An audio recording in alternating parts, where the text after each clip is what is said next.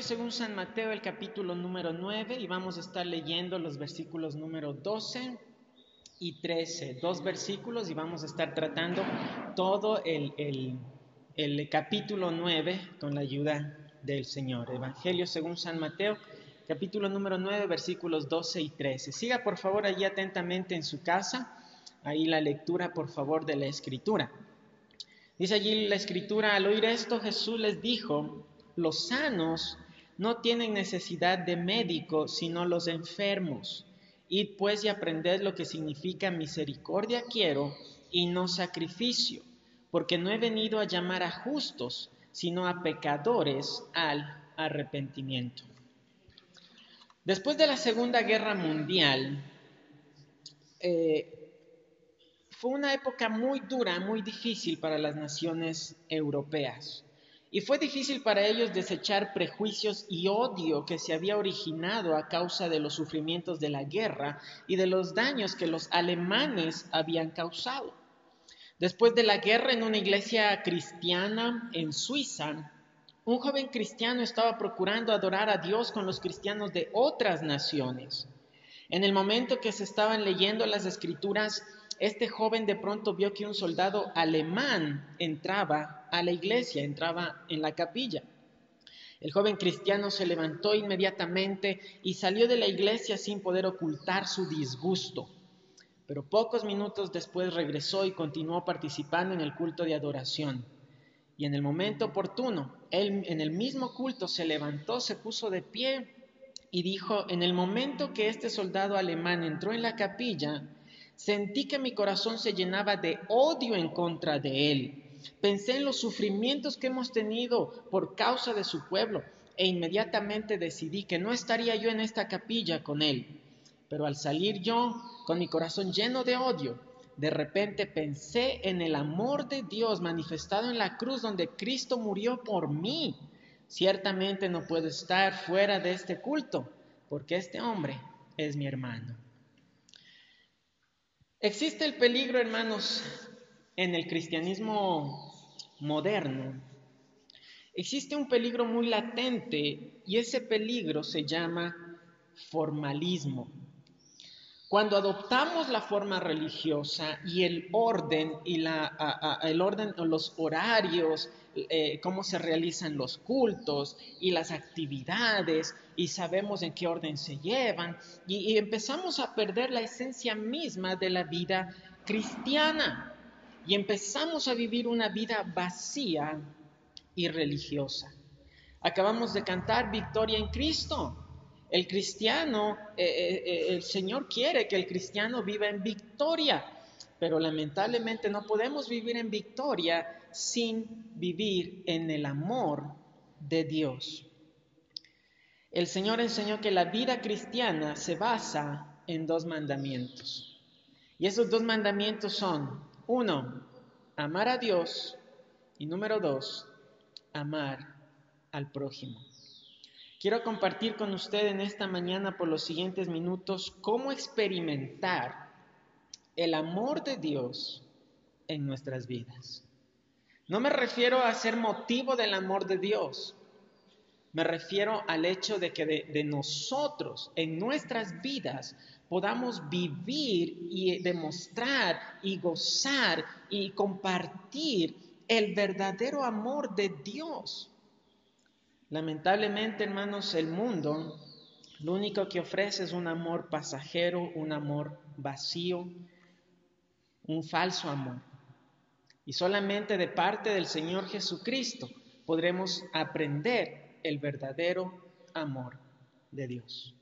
Vamos a orar, vamos a cerrar nuestros ojos, vamos a inclinar nuestro rostro y vamos a pedir que el Señor sea hablando a nuestras vidas en este día. Padre, gracias, gracias te damos, Señor, por permitirnos estar delante de tu palabra una vez más.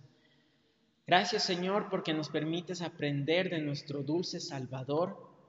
Gracias Señor porque podemos acercarnos a ti. Gracias porque podemos aprender de ti. Gracias porque a través de la palabra nos instruyes, nos guías, nos corriges, nos disciplinas, nos instruyes. Gracias Padre bendito. Te pido mi Señor que seas tú hablando a nuestras vidas en este día a través de tu palabra. Quítame a mí de en medio, Señor. Yo soy un inútil pecador. Te pido que me ayudes, que me auxilies y que seas hablando directamente a tu pueblo en esta mañana, Padre Celestial. Mi Dios, te pido que bendigas a tu pueblo, pero que sobre todo que glorifiques tu precioso nombre. Te lo rogamos, Señor, en el nombre precioso de Cristo Jesús. Amén. Número uno, ¿cómo experimentar el amor de Dios en nuestros corazones? Número uno, buscando su gran poder perdonador.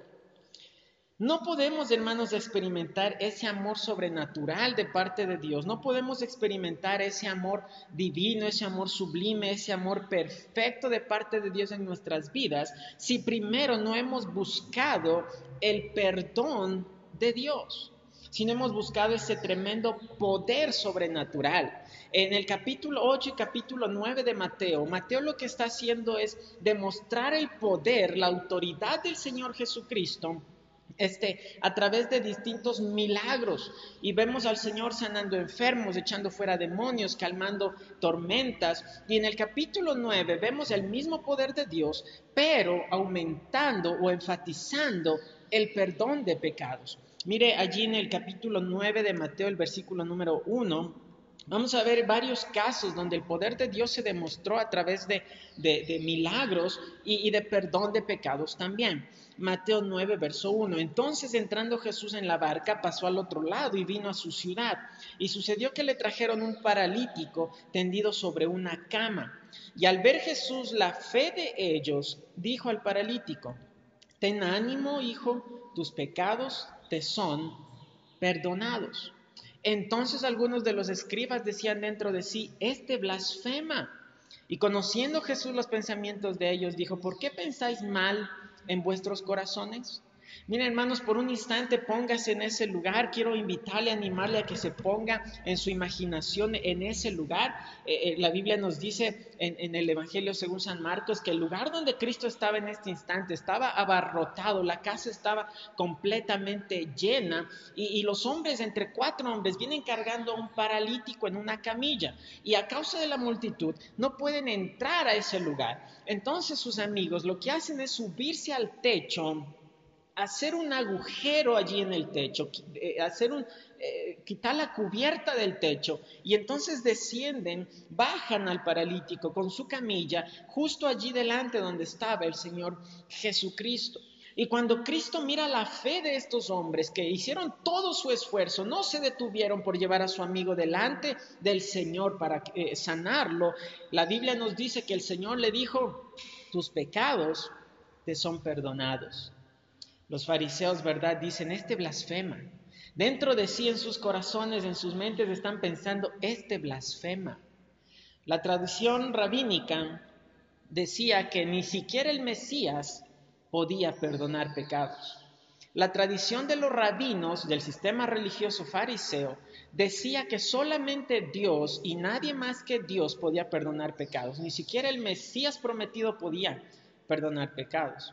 Entonces estos hombres están pensando, o, aquí el razonamiento es, o Jesús es Dios, o Él es un simple ser humano que está blasfemando. Y Cristo, hermanos, conoce los pensamientos de ellos y les dice, ¿por qué pensáis mal en vuestros corazones?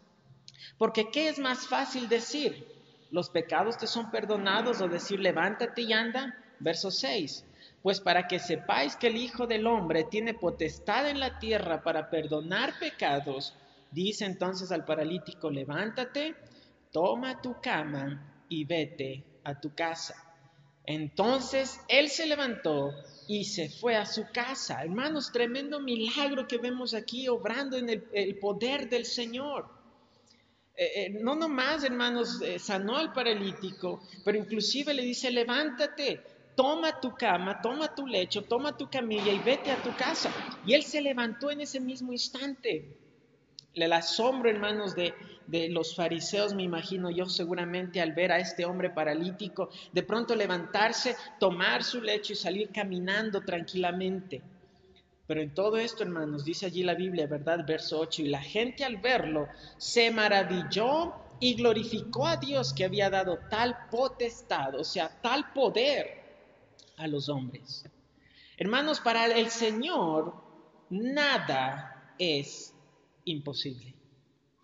Para Cristo, para Dios, para el Creador del universo, la Escritura dice que para Él no hay nada imposible. Lo que para los hombres es imposible, para Dios no es imposible, para Dios todo es posible. Y vemos al Señor eh, en una ocasión más levantando a un enfermo, devolviéndole la vida a este paralítico. El paralítico llegó cargado por cuatro, pero él salió cargando su propia camilla y, e irse a su casa. Este, e, este paralítico recobró su vida. Eh, quizás durante mucho tiempo él fue este, una carga para su familia, él fue una carga para eh, su hogar, eh, tendido, tenían que atenderle, no podía ayudar, no podía trabajar, no podía aportar a la sociedad, sus amigos tenían que ayudarle, pero ahora Cristo le levanta con un gran poder de lo alto. Pero aquí hermanos, nuevamente, el milagro es doble. Número uno, ¿verdad? Físicamente este hombre recupera la posibilidad de caminar. Pero número dos, el milagro más grande de todos está en el versículo 9, cuando el Señor le dice, ten, en versículo 2, perdón, ten ánimo, hijo, tus pecados te son perdonados. Y ese es el milagro más grande. Ese es el milagro. No podemos, hermanos, experimentar el amor de Dios en nuestras vidas y en nuestros corazones si primero no buscamos el perdón de Dios, si primero no buscamos el perdón de nuestros pecados. Si usted en esta mañana nos está viendo y usted quizás ha asistido a la iglesia ya por tiempo, pero usted sabe en su corazón que usted no se ha arrepentido delante de Dios y que el Señor no ha perdonado sus pecados, hoy puede ser y hoy debe ser el día para que usted se arrepienta y busque el perdón de Dios. Cuando ganamos almas, la gente, ¿verdad? Eh, piensa y dice, no, Diosito está conmigo. Dios, todos los días nos acordamos de Dios, todas las mañanas. Diosito sí nos cuida, Diosito sí nos guarda. Y, Dios tiene misericordia de su creación. Pero el amor de Dios es algo exclusivo que solamente los hijos de Dios pueden experimentar. Solamente el, perdón de Dios puede abrirle a usted las puertas de las bendiciones y del amor de Dios en su vida. Pero no es el único caso. El capítulo 9 está eh, lleno de, casos eh, que demuestran el poder de Dios para sanar y perdonar pecados también. Miren el versículo 18, Mateo 9, 18. Mientras él les decía estas cosas, vino un hombre principal, la Biblia dice que era un principal de la sinagoga, y se postró ante él diciendo, mi hija acaba de morir, mas ven y pon tu mano sobre ella y vivirá. Y se levantó Jesús y le siguió con sus discípulos. La Biblia nos dice en los evangelios paralelos que eh, Cristo iba y una gran multitud iba alrededor de él, apretujándole, aplastándole, todos allí caminando juntos en una sola multitud. Versículo número 20. Y aquí una mujer enferma de flujo de sangre desde hacía 12 años se le acercó por detrás y tocó el borde de su manto, porque decía dentro de sí, si tocare solamente su manto, seré salva. La fe de esta mujer fue impresionante también. Con el caso del paralítico, la fe de él y de sus amigos se demostraba en el hecho de que aunque la casa estaba repleta y no podían entrar por la puerta, no, desistieron en su, en su búsqueda del Señor y subieron al techo, abrieron un lugar y bajaron a su amigo. Esta mujer, en medio de una multitud enferma, debilitada por el flujo de sangre que sufría durante tantos años, no le importó la multitud, se abrió camino hasta poder tocar el manto del Señor. Verso 22. Pero Jesús volviéndose y mirándola dijo, ten ánimo, hija, tu fe te ha salvado. Y la mujer fue salva desde aquella hora.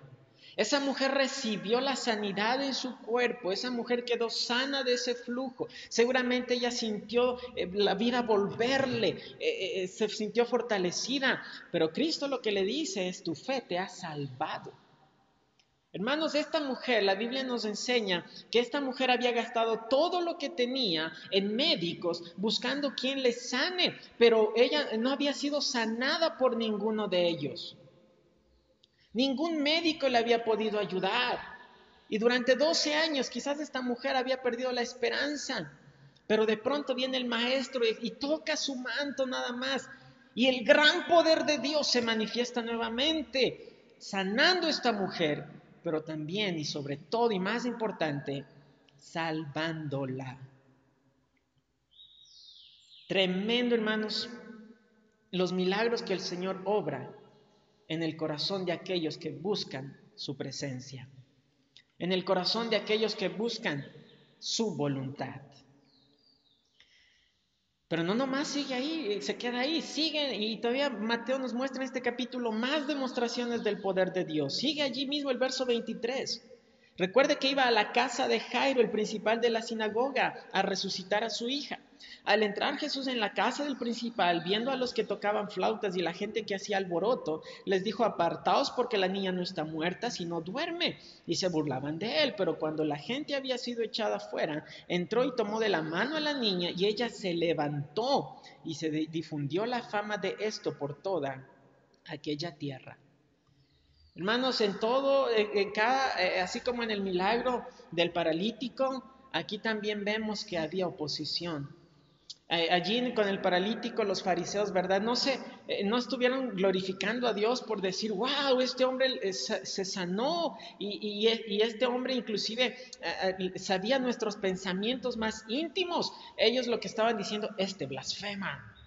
Y cuando el Señor resucita a una niña muerta, la gente, en lugar de, de verdad, de, de escuchar la palabra de Dios y creer en Dios, la gente se burlaba de él.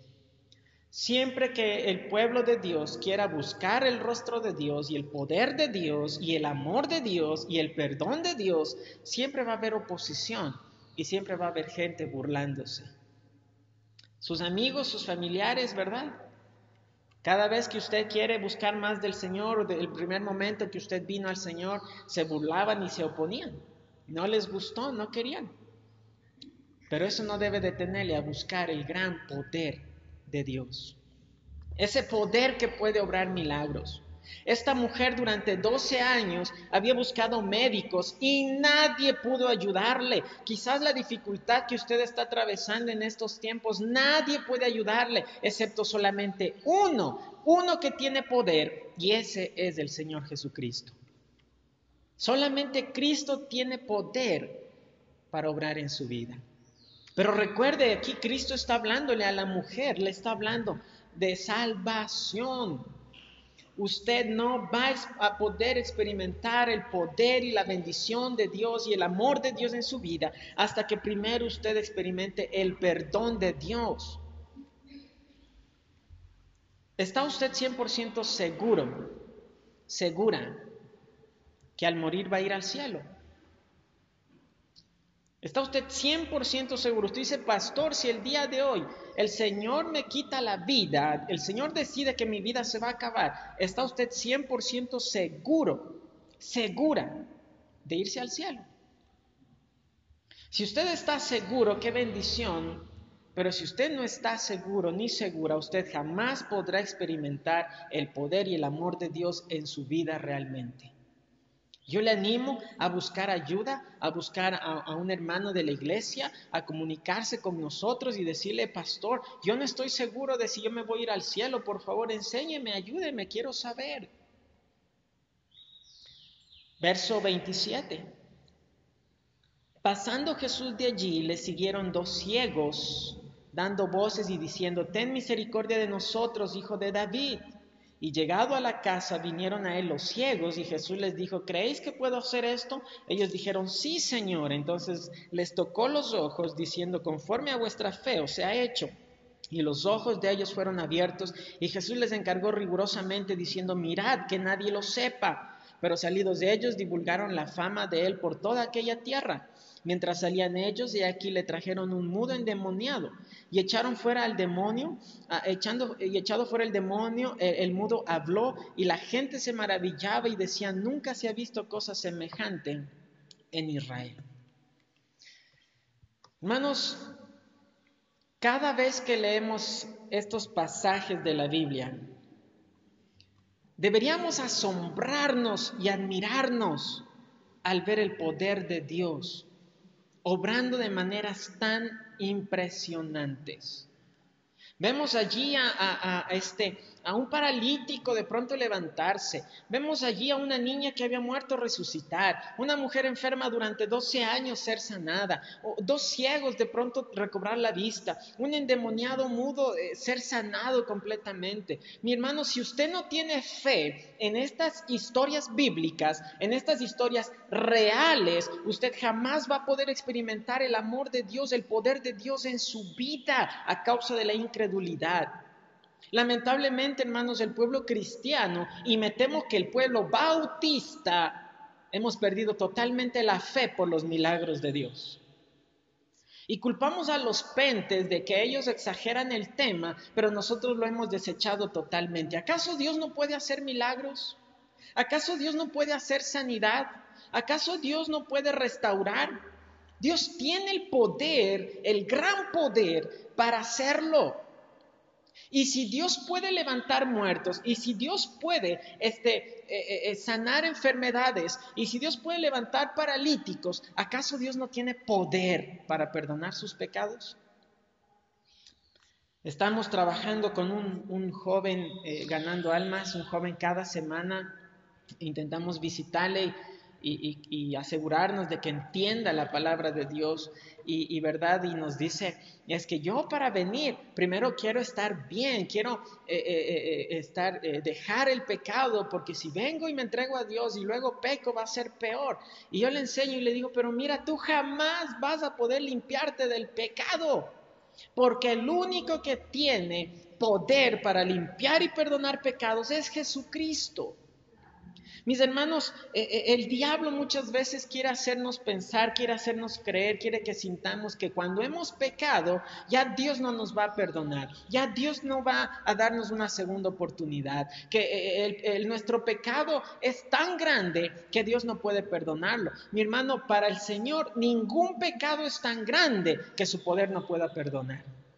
No importa en dónde usted esté, no importa si en esta mañana usted está en, el lodo del pecado, no importa si usted está en el cielo, en ese pozo cenagoso del pecado y de la inmundicia. De allí el Señor le quiere sacar, de allí el Señor le quiere limpiar, de aquí el Señor le quiere perdonar. Pero usted es quien debe buscarlo. ¿Verdad? Ahí vemos el paralítico buscando al Señor el principal de la sinagoga buscando al Señor, la mujer enferma buscando al Señor, los ciegos y el endemoniado buscando al Señor. Es hora que el pueblo de Dios busque a Dios. ¿Cómo el Señor va a, demostrar su amor y extender su poder si el pueblo de Dios no busca a Dios? Allí dice 2 Crónica 7:14, si el Señor enviara pestilencia, dice el Señor, si se humillare mi pueblo y en mi rostro. Esta pandemia, hermanos, se nos olvidó al principio, estábamos bien emocionados buscando el Señor, ya nos acostumbramos, ya retomamos nuestra vida normal, con mascarilla, pero la retomamos. Entonces ya nos hemos olvidado de buscar el rostro del Señor. El pueblo de Dios, hermanos, debe buscar al Señor. Él no se ha ido, Él no se ha alejado, no se ha cortado el brazo de Jehová, pero vuestros pecados han hecho división entre vosotros y vuestro Dios. Es hora, hermanos, si queremos experimentar el poder y el amor de Dios en nuestras vidas, necesitamos buscar primero su perdón, eh, su, poder perdonador y con la confianza y la fe del Hijo pródigo que vino a su Padre, eh, sabiendo que era un hombre benevolente. ¿Cuánto más Dios? ¿Cuánto más el Dios de amor? Va a recibir a aquellos que vengan en humillación delante del Señor. ¿Está listo usted para humillarse el día de hoy y decirle, Señor, te necesito? Este tiempo me he apartado de ti, no te he buscado como debería, no me he arrepentido de mis pecados. No podemos experimentar el grandioso amor de Dios en nuestras vidas si primero no hemos buscado su perdón si no hemos buscado el perdón del Rey del universo. Él está listo para perdonar. Aquí al paralítico no cuestionó, a la mujer no la cuestionó. Él está listo para perdonar. Número uno, ¿cómo experimentar el amor de Dios en nuestras vidas. Número uno, buscando su poder perdonador. El pueblo de Dios necesita caminar en comunión con el Señor. La Biblia nos enseña que si no hemos recibido el perdón de Dios, la Biblia nos enseña que somos hijos de desobediencia e hijos de ira. A la gente allá afuera en el mundo el diablo le ha vendido la idea que Diosito es bueno y Diosito ama a todos y Diosito está conmigo y Diosito me cuida y Diosito me ayuda. No tienen a Cristo y creen que Dios les va a bendecir. Lamentablemente muchos cristianos piensan exactamente lo mismo, que pueden caminar sin buscar el rostro de Dios, pueden caminar ofendiendo al Señor y creen que les va a ir bien. La Biblia dice que aquellos que caminan sin Cristo son hijos de desobediencia e hijos de ira. Y eso es fuerte, que la ira del Dios Todopoderoso esté sobre una persona, pero el amor de Dios puede estar también sobre esa vida. Solamente necesita buscar su perdón. Antes de seguir, yo quiero hacer esta, una pausa aquí y le animo y le invito a usted a pensar a razonar, a meditar, a analizar su mente, su vida, su corazón. ¿Realmente me he arrepentido? ¿Realmente estoy caminando en comunión con Dios? ¿Realmente la presencia de Dios, su amor y su poder están en mi vida?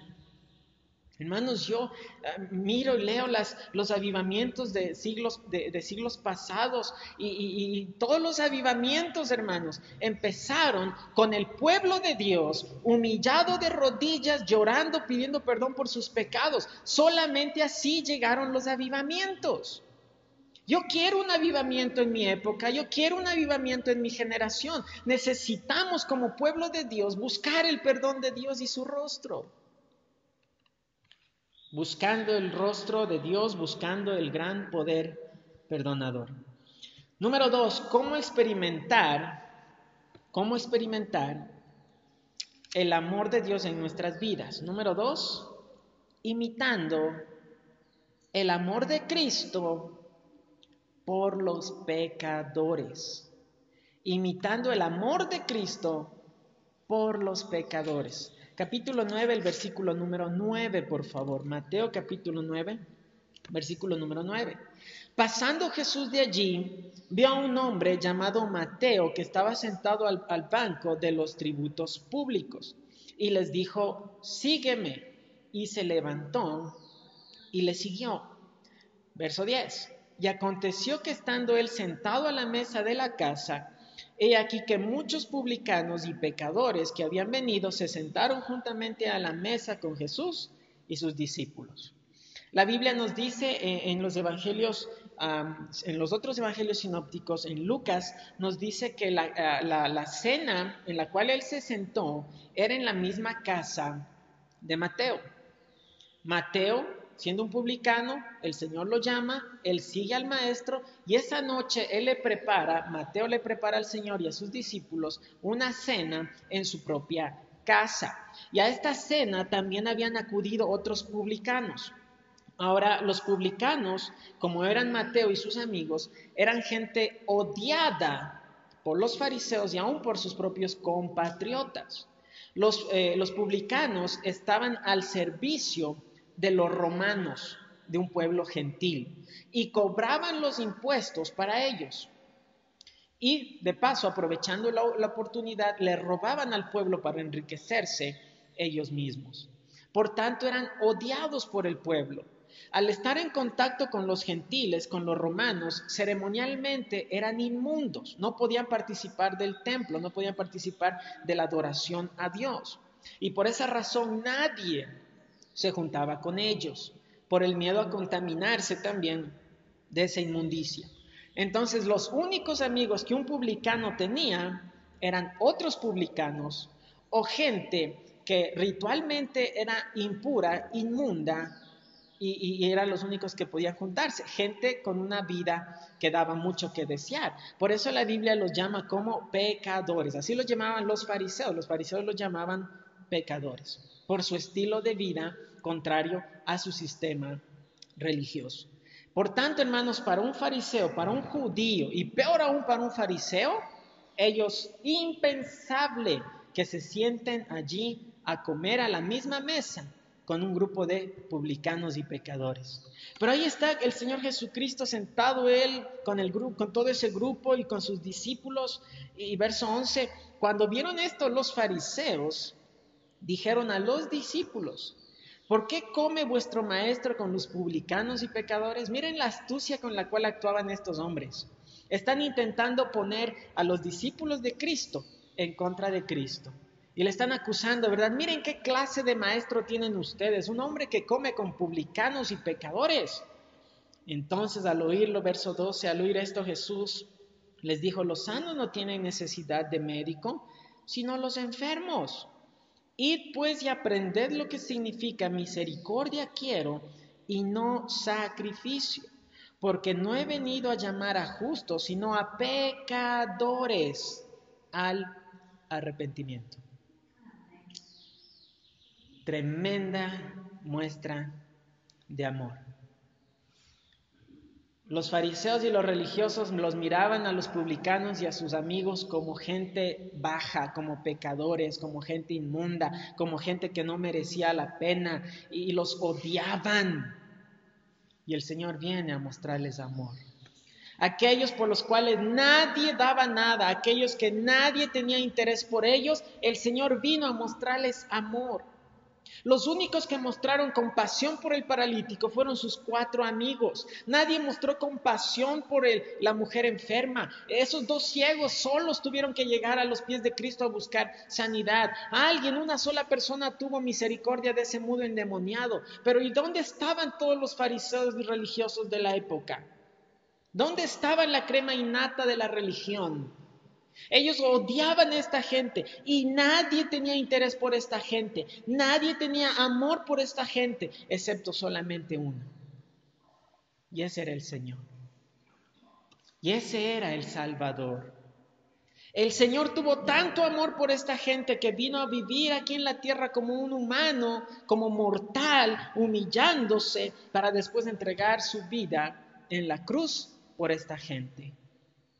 Yo me pregunto, hermanos, y comparo mi vida personalmente con el Señor y sé que me falta inmensamente. Cuánto amor que Él tuvo por un paralítico, por una persona enferma, por gente que los demás consideraban pecadores e inferiores. Hermanos, el amor ¿Cómo experimentar el amor de Dios? El amor no son esos sentimientos tan bonitos que, siente uno cuando está enamorado. Eso no es amor. El mundo nos ha vendido una falsa idea de lo que es el amor. Y pensamos que amor es decir te amo.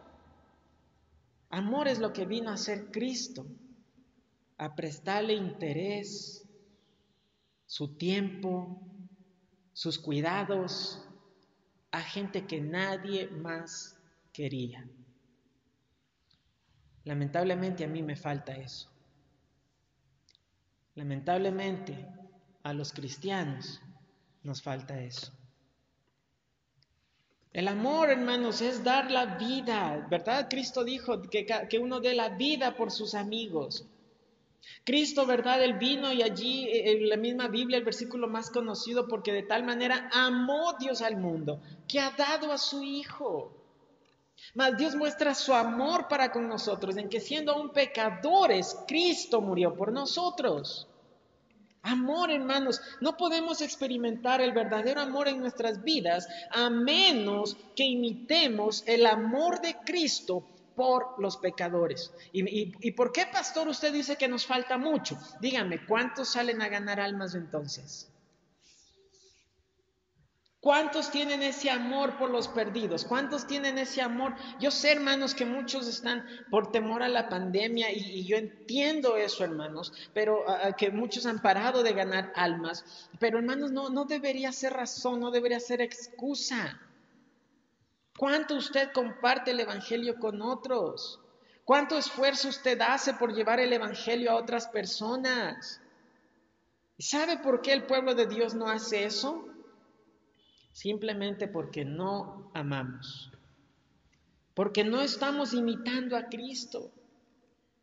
Mira, hermanos, tremendo aquí. Nadie quería a estos publicanos y pecadores y Cristo está sentado allí comiendo con ellos.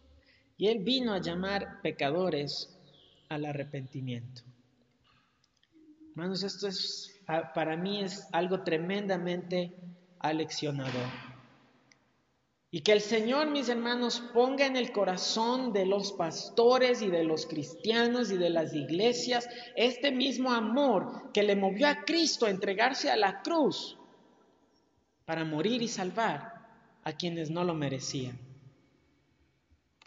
¿Cuánto, hermanos, nos falta imitar al Señor? ¿Cuánto me falta a mí imitar al Señor? Analice su vida. Analice en su corazón cuánto amor hay en usted por gente perdida, por gente sin esperanza, y que el Señor ponga en nosotros tal convicción. Como siempre, hermanos, hubo aquí oposición. Versículo 14. Entonces vinieron a él los discípulos de Juan, de Juan el Bautista, diciendo, ¿por qué nosotros y los fariseos ayunamos muchas veces y tus discípulos no ayunan? La Biblia también nos dice, mis hermanos, en Marcos, que no nomás estaban los discípulos de Juan, estaban también los fariseos también haciendo esta pregunta. Y verdad, ahora están acusándole al maestro, a, los discípulos en frente de su maestro, ¿verdad? Y les dice, ¿por qué nosotros ayunamos muchas veces y tus discípulos no ayunan? Para entender este pasaje, hermanos, tenemos que entenderlo a la luz del sistema religioso fariseo. La ley establecía un día por ley, por mandamiento, un día al año, en el día de expiación, era un día de ayuno obligatorio.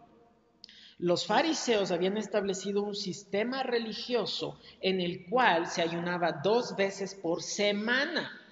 Y ellos lo hacían para exaltarse a ellos mismos y creyendo que eso les iba a dar salvación. Era un sistema religioso, orgullo y, ostento, ostentoso. Y en esa luz, hermanos, parece ser que los fariseos y los discípulos de Juan en ese mismo día estaban ayunando.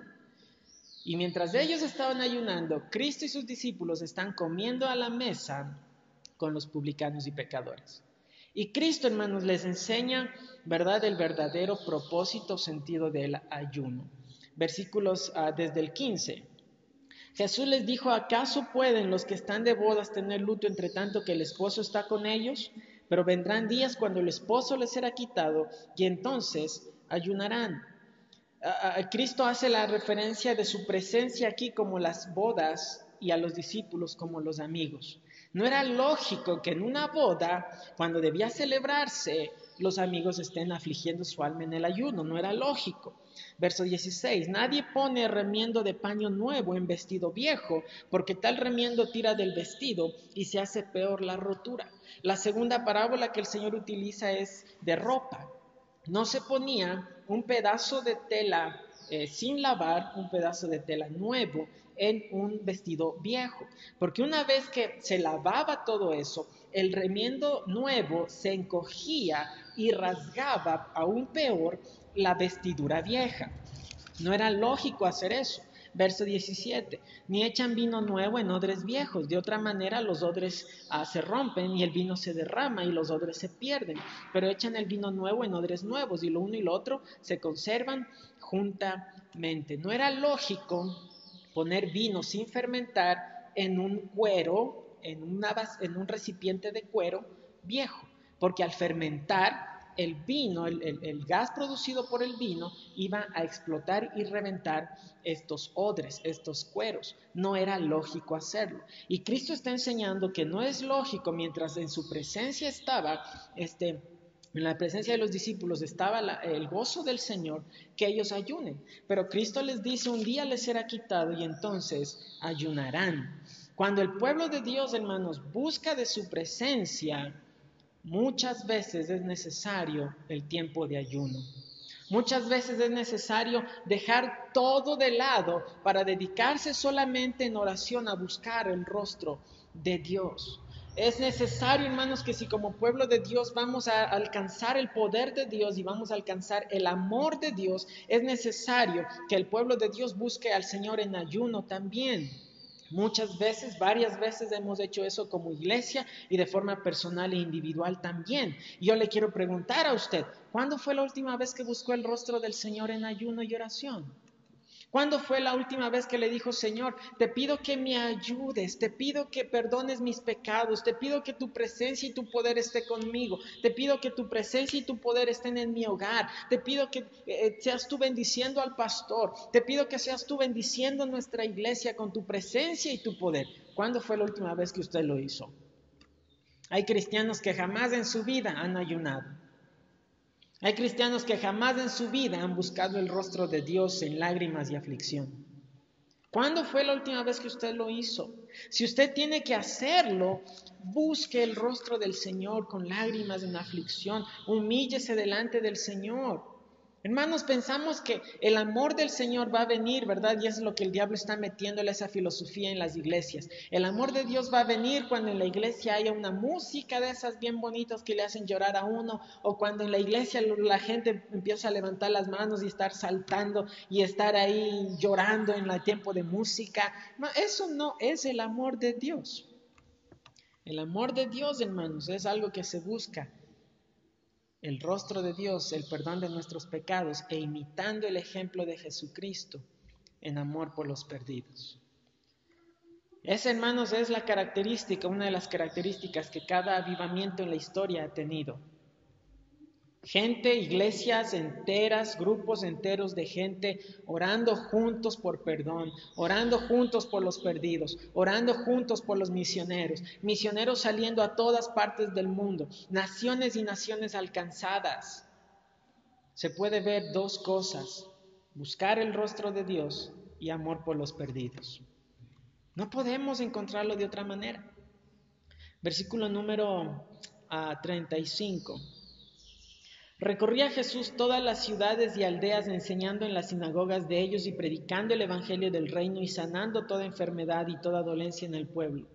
Y al ver las multitudes, miren hermanos, esto es aleccionador, al ver las multitudes, tuvo compasión de ellas. El Señor miró a las multitudes y en su corazón se despertó compasión, amor, el deseo de querer ayudar y de querer hacer algo por ellos. Tuvo compasión de ellas porque estaban desamparadas y dispersas como ovejas que no tienen pastor. Entonces dijo a sus discípulos, a la verdad, la mies es mucha, mas los obreros pocos. Rogad pues al Señor de la mies que, que envíe obreros a su mies. No se van a levantar obreros, hermanos, porque sean más talentosos. No se van a levantar como obreros los que tengan más estudios, más capacidad, mayor facilidad para hablar en público, eh, eh, eh mejor posición económica. Esos no van a ser los obreros que se levanten. Los obreros que se levanten van a ser aquellos que entienden que necesitan cada día el perdón de Dios en sus vidas y que imitan el amor de Cristo por los pecadores. Esos son los obreros que urgentemente el pueblo de Dios necesita. Y que lamentablemente, como dijo el Señor, los obreros son pocos. ¿No le gustaría a usted tener parte en la obra de Dios? Si usted busca el perdón de Dios e imita el amor de Cristo, en su corazón se va a despertar un anhelo, una convicción, un gozo por tener parte en la mies del Señor. ¿Cómo experimentar el amor de Dios? El amor de Dios no es algo que nosotros seamos nomás el ente para recibir, no somos nomás los receptores, no nomás el amor y el amor y qué bonito como Dios, ay, qué lindo, eso es maravilloso, pero no nomás, ay, qué lindo y cuánto Dios me ama y cuánto Dios esto y qué bonito que yo siento aquí eh, por Dios. Hermanos, el amor es algo que se refleja hacia otros. ¿Cómo experimentar el amor de Dios? Es algo muy difícil, hermanos, de explicar, pero es algo que usted va a comprender completa y perfectamente una vez que usted permita que Dios obre en su corazón. Una vez que usted busque el rostro de Dios con sinceridad. Una vez que usted en este mismo momento allí en su casa, en donde quiera que usted esté, se ponga de rodillas a decirle, Señor, te necesito, perdona cada uno de mis pecados. Y cuando le diga, Señor, aunque no tengo ese amor por los perdidos, te suplico que llenes mi corazón con ese amor. Que pongas en mí el corazón de Cristo, así como Cristo vino a amar a los pecadores, así también ayúdame a mí a amar a los perdidos. Y entonces, mis hermanos, la vida cristiana va a ser realmente distinta a lo que nosotros pensamos, a lo que nosotros creemos.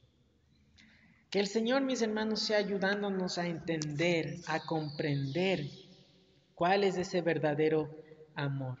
Un amor sobrenatural, un amor único, un amor sin comparación, un amor que el mundo no puede imitar, un amor que solamente puede venir de parte del Señor. Y que el Señor llene el corazón de la iglesia con ese tipo y esa clase de amor. Vamos a orar, por favor, cierre sus ojos e incline su rostro.